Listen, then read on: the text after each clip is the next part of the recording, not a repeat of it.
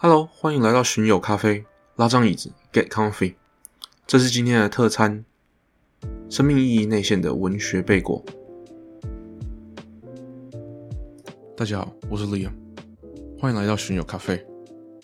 其实想了第一集的主题，真的想了非常久，因为自己本身很喜欢阅读，所以一开始也有想要不要来介绍不同种类的书籍，但想了想，感觉第一集应该要做好开头。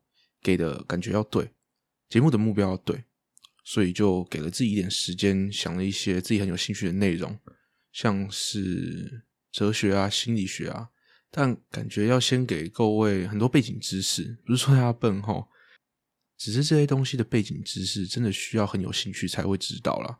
所以我觉得应该要从大家已经听过很多遍的东西开始，但用一个不一样的方式说，因为我也是被老一辈骂的那一个时代。被老一辈说比不上他们，比不上对岸，比不上外国的那个时代。我也是在高中国中大学骂学弟妹们一届不如一届的人。但我们先不说我们跟上一代、下一代差在哪里好了，因为很多原因会因为时间改变。我们先跟国外做比较好了，都是在同一个时间轴上嘛。你可能会说因为环境、因为文化，但环境跟文化其实都从个人开始的。所以说，都是因为环境跟文化，也不是一个很好的理由。那再来说说看，为什么我可以从这样子独特的角度叙述东方文化跟西方文化的差别？更直接的说，我凭什么？我有这样子独特的观点，是因为我从小是受西方的教育，很支持我去多接触不同领域的东西。在小时候，我也相信很多家庭会让大家去尝试不同领域的东西，但不同的是，到了国中、高中。这些其他领域的兴趣，只要在家长眼中显得不够专精，就会被补习、读书取代掉。可能也有很多其他原因，但特别提出这个原因，是因为我觉得影响到最多台湾人，也是最好从自己的生活中去改变的。那说到兴趣，兴趣到底是什么？在荣格的理论当中，呃，先偷偷跟你说，你应该也会慢慢在我们越来越多之后。感觉到我对荣格的开玩笑说 溺爱好了，好了，那在荣格理论当中，他相信他相信你这个个体有无限的可能成长，在未来有无限的机会成为一个完整的人，然后在你长大的过程中，社会化的过程中，接触到不同事情的过程，有些事物会抓住你，抓住你的注意力，并把你带向成为那一个完整的人。为什么会用？抓住你，形容那些你所喜欢的事物呢？为什么会说那些兴趣抓住你呢？因为不是你所选择你喜欢的事物，你也没办法选择你对什么事情有兴趣。就像你走进一间书店，有成千上万本书就在你眼前，往往都会有这么一本，可能因为外装，可能因为书名抓住你的眼睛。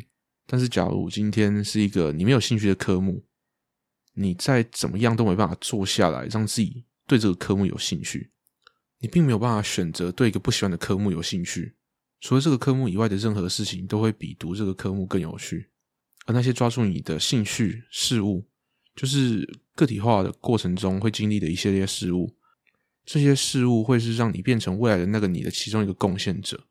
而在我眼中，这甚至可以拿来解释你的不同的人格在你的成长过程中慢慢成为一部分的过程，也就是个体化的过程。这样讲可能有点抽象啊，那我分享一个小故事好了。我在进到大学之前，我有个执着，就是我要当一个专业人士。可能跟我原本读机械工程有关吧，所以，所以我每天穿衬衫上课。现在想起来真的很好笑，但我那时就是这样子。然后很不想去参加一些迎新活动，像是夜唱那些的，因为我觉得那不是一个专业人士该参与的东西。但是因为打工要和同事维持关系和一些其他理由，必须要去参加一次夜唱。而在那次夜唱，我就很格格不入，做什么都不自在。我很不建议跟我一样哈，因为想融入，喝了不少酒，试着用酒让自己放开，但一个不小心喝太多了，我的歌都还没唱到，我就吐得要死要活的。但也因为在那次的情况之后，了解到自己其实以后还有很多的机会需要参与这样子的活动。这种为了跟大家联系感情，需要放开玩的活动，而且也开始对这样子的活动也有了那么一点点兴趣。所以在之后有机会参加这样子的活动的时候，也算是还蛮积极去参与的，并慢慢培养那个人格，那个不怕出糗，出来就好玩，大家开心就好的那个人格，也可以说是面具。之后在参加这些活动的时候，就戴上一个这样子的面具。但最后也是因为这些活动，慢慢越来越深入的了解自己，直到现在那个面具已经不再是面具了，是我的一部分，也变成我的兴趣之一，变成了我这个个体的一部分。在跟朋友去这样子的场合时，不会再觉得不自在，也知道自己这方面的限制，喜欢怎么样的气氛，适合唱什么样的歌，也知道自己唱歌真的不是很好听，在跟洗澡时完全不一样。这个故事，假如只看表面的话，并不是一个很好的例子，也没有什么忠告可言。但仔细想想，那个抓住我继续开发我的那个人格的力量，好了，是不是跟很多抓住注意力的兴趣类似？有多少兴趣？英文是 interest。提到英文，是因为我觉得“兴趣”这个词并没有办法完全的表达我们所接触到的，并抓住我们注意力的事情。那些因为学业、因为读书压力而早就放弃的兴趣，因为没有办法赚钱、不实际而没有继续追求的目标。我考进大学，很多人跟我说我很幸运，有兴趣的东西刚好可以赚钱，刚好有一份稳定的工作。但我一直很排斥这个说法。有兴趣很好，可以赚钱当然好，可以跟工作结合更好，能当一份工作最好。但假如你人生的三分之一都只是为了赚钱，没有办法满足你对生活的目标跟意义，不觉得这样子很浪费吗？所以东方文化跟西方文化看教育的不一样就在这里了。西方文化很支持寻找自己的兴趣，去多尝试不同的事物，去追求自己有兴趣的东西。也因为我从小被西方文化影响，所以才在很多东西有不同的观点。听到很多人说运气好的三十，运气不好的都成家了四十了。才发现对自己的工作一点兴趣都没有，一点上班的动力都没有，或是找到了其他的兴趣，而不想继续花心思在不喜欢的事情上面。我相信你也不想这样，也害怕变成这样，至少我很害怕。那现在刚出社会或刚进大学，甚至正要考大学的你，你可以怎么做？就是继续培养你这个人，培养那些你在做的时候会忘记时间存在的事，那是因为当下的美好而忘记时间的存在。那些你觉得有意义的事，可以是烹饪，可以是聊天，可以是美妆，可以是穿搭，可以是政治，可以是文学，都可以。只要你觉得有意义的事情，都可以做这些有意义的事情，才能满足对生命的意义。生命已经够苦够累了，何必又要花三分之一去做那些你不想做的事情呢？那只有兴趣重要吗？有了生活的目标，就只要盲目的跟从这些目标就好了吗？但不是。在慢慢探索自己的目标的同时，会接收到很多的资讯。平常其实就已经有很多的资讯和知识摆在眼前了，但有很多资讯跟知识，你并没有理由真的去接受，因为这世界上的资讯真的太多了，没有人真的可以拥有所有的资讯。说实在，也没有必要，因为你并不是跟这世界上的所有物件和资讯互动，你所看到的是工具跟障碍物。这其实与人对目标的渴望，还有你思考的方式有关。这个主题可以讨论得很深，我也会想再做一个主题。好，那回到资讯，当你接收到这么多资讯的同时，你当然不可能全部当真。你全部当真还得了？直接去信邪教算了。这也是其中一个东西文化差异非常大的地方。在很小的年纪，国外就会培养批判性思考。外国的教育在大部分的例子之下，也都非常支持学生提问，讨论出不一样的观点。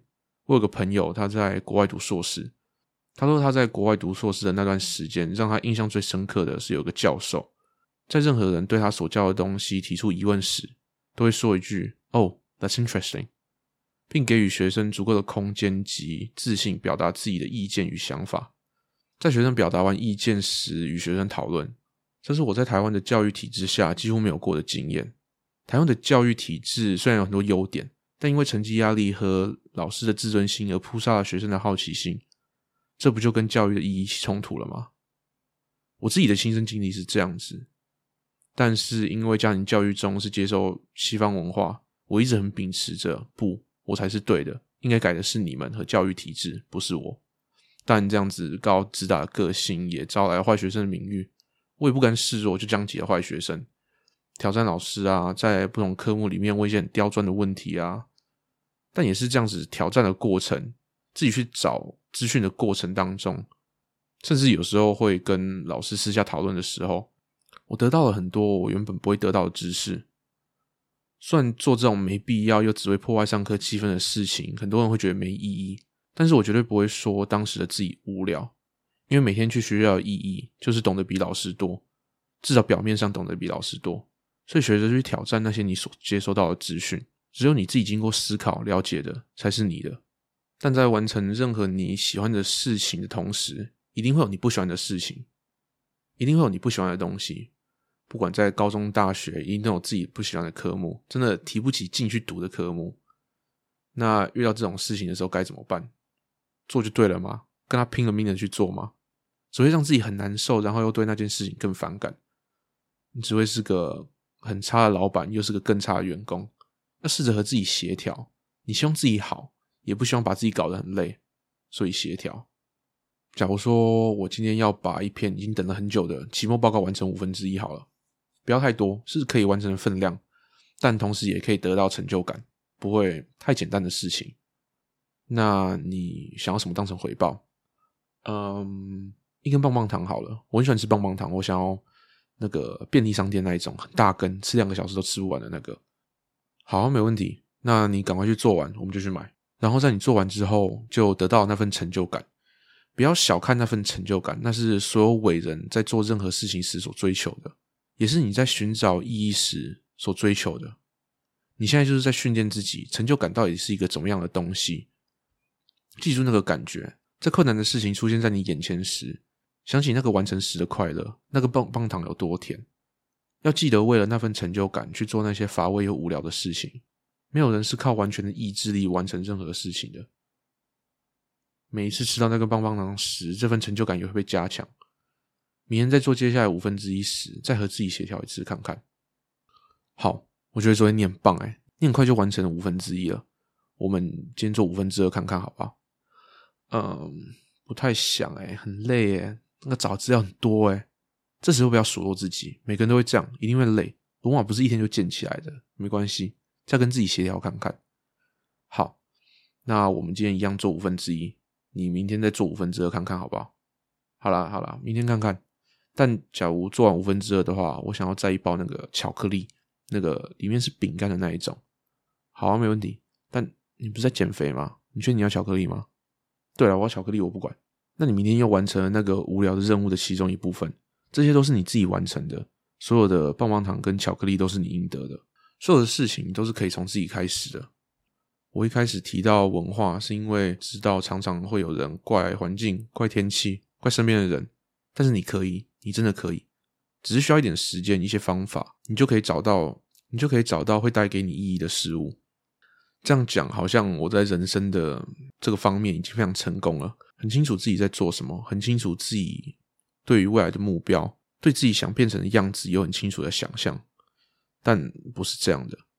这些都是我在经历那段迷惘之后所发觉的。当然，有一些观念是在我成长过程中所培养的，不管是家长给予的，或是自己想出来的。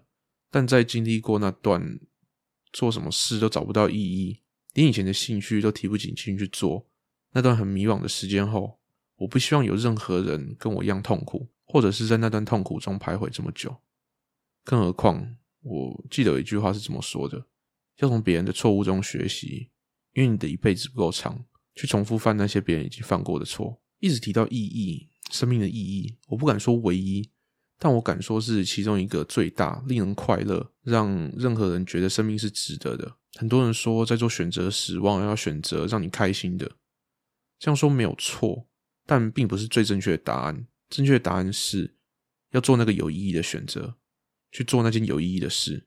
在你不开心时，在努力却看不到成果时，在你人际关系发生问题时，你都有那件有意义的事情在帮你撑着，撑着那些为什么不干脆一起结束的念头。因为真的拥有一个目标，并感觉自己在往那个目标前进，是有科学根据，而且可以实际上给你正面感觉的东西。当你往一个理想所前进时，你的脑内会分泌多巴胺，这会让你感觉到成就感，并充满动力。这样实际的科学，在我眼中，比很多摆在成品大众心理书籍分类里面的心理鸡汤还要有用太多了。一个实际可以应用的东西，有凭有据的科学根据，这样好像会给你很大压力，要找到生命的意义、目标、兴趣，对吧？假如真的不知道从哪里开始的话，我接下来会介绍一本书，叫做《生命的十二条法则》。看到书名，应该会觉得，为什么会是规则？顺着规则去发展，怎么会找到自己呢？我承认这本书的名字的确会给人这样子的感觉，但是我绝对不会用这样子的方式来介绍这本书。我先简单介绍这本书的十二个章节，先听听看这些章节的名称，然后我们再聊聊这些跟拥有个目标有什么关系。第一个，Stand up straight with the shoulders back，站直，抬头挺胸。第二个，Treat yourself like someone you're responsible for helping，善待自己。就像善待任何你有责任帮助的人。三，make friends with people who want the best for you，结交希望你变得更好的朋友。四，compare yourself to who you were yesterday，not who someone else is today，跟昨天的自己比，而不是今天的别人比。五 ，do not let your children do anything that makes you dislike them，别让孩子做出令你讨厌他们的事情。六。Set your room in perfect order before you criticize the world。批评世界之前，先整理好自己的房间。七，Pursue what is meaningful, not what is expedient。做有意义的事，不要便宜行事。八，Tell the truth, or at least don't lie。说实话，或至少不要说谎。九 ，Assume that the person you are listening to might know something you do not。假设你聆听的对象可能知道一些你不知道的事。十，Be precise in your speech，说话要精准。十一，Do not bother children when they are skateboarding，孩子玩滑板时不要干扰他们。十二，Pet a cat when you encounter one on the street，在路上遇到猫时记得摸一摸。这本书就是作者希望任何在寻找目标的人， 能先把这些法则当成一开始的方向。这样做并不简单。也说真的，很少人敢说每一项自己都完成了。连作者 Dr. Jordan B. Peterson 自己都说过，这也是他在生命中努力的方向，并不是他所完成的，然后再用自己高高在上的地位说给大家听。上述的这些规则，也是他每一分每一秒都在坚守的，也是他透过心理学、哲学、政治科学和不同领域的了解所提出来的。我也不希望我在讲述这些的过程中，有给任何人。答案我都已经知道的感觉，这些只是我经过思考、透过看书、透过跟很多不同的人聊天所得出来的，连结论都不算是。因为我也很相信，在书中会提到的一点，透过诉说、透过沟通，你可以梳理你自己的思绪，你可以慢慢的、更清楚的表达你的想法。这个 podcast 可能就是这样，是我尝试把我所知道的东西更清楚的诉说。也有人会说这像是冥想，也有人会说我只是把你当垃圾桶。但假如在这样子二十分钟的 podcast 里面，你有听出一段话，让你有点不同的想法，那我觉得我这么多口水也值得。那第一集大概就这样，因为在新的平台也开始更新，也换了不同的麦克风，想说把原本的内容也更新一下好了。接下来暑假我会尽量更新这个系列，谢谢收听。